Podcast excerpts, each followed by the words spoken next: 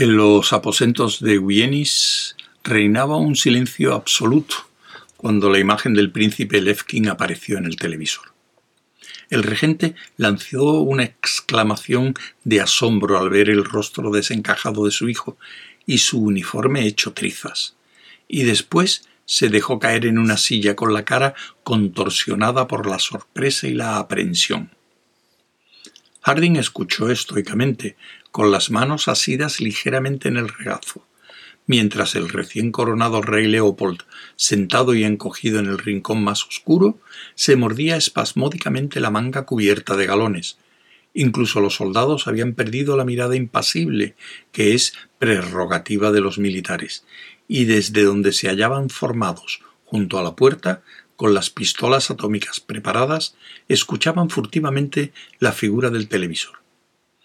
Levkin habló, de mala gana, con una voz cansada que interrumpía a intervalos como si le apremiaran y no amablemente.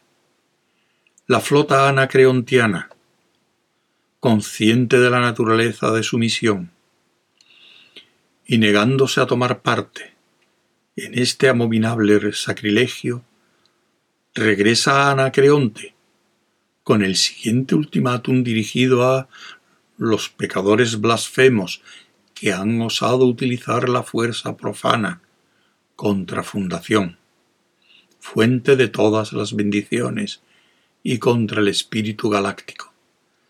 Que cese inmediatamente la guerra contra la verdadera fe y que se garantice a la flota representada por nuestro sacerdote jefe, Teo Aporat, que dicha guerra no volverá a intentarse en el futuro y que, aquí una larga pausa y después continuó, y que el antiguo príncipe regente Wienis sea apresado, juzgado ante un tribunal eclesiástico por sus crímenes.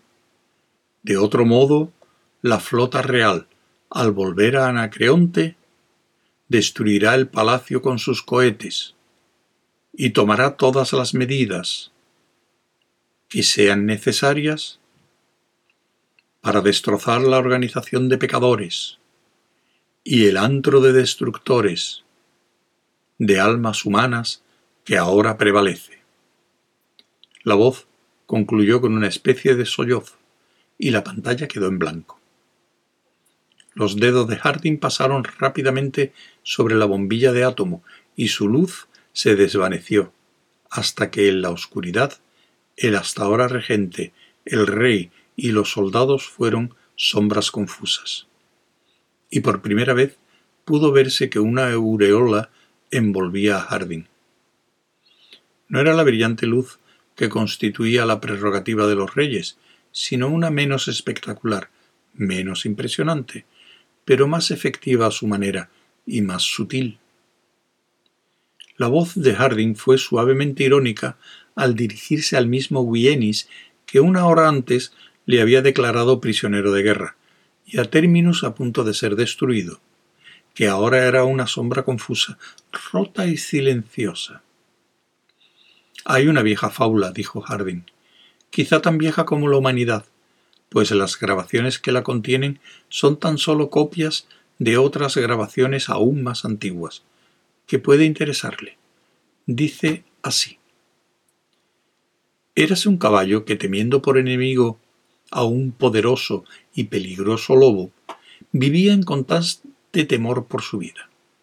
Llegó a estar tan desesperado que se le ocurrió buscarse un aliado poderoso. Por tanto, se acercó a un hombre y le ofreció una alianza, indicando que el lobo era asimismo enemigo de los humanos. El hombre aceptó la asociación inmediatamente y se ofreció para matar al lobo si su nuevo socio cooperaba poniendo a disposición del hombre toda su velocidad. El caballo estaba dispuesto y permitió que el hombre le colocara la silla y el bocado. El hombre montó, persiguió al lobo y lo mató.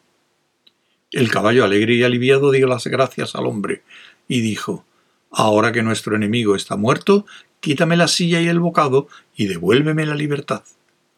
Entonces el hombre se echó a reír a carcajadas y contestó Vete al infierno, al galope. Y lo espoleó con todas sus fuerzas. El silencio prosiguió. La sombra que era Guienis no se movió. Harding continuó sosegadamente. Espero que vea la analogía.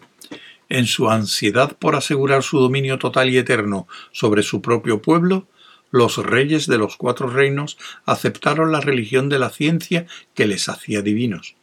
Y esta misma religión de la ciencia fue su silla y su bocado, pues ponía la sangre vital de la energía atómica en manos del clero, que obedecía nuestras órdenes.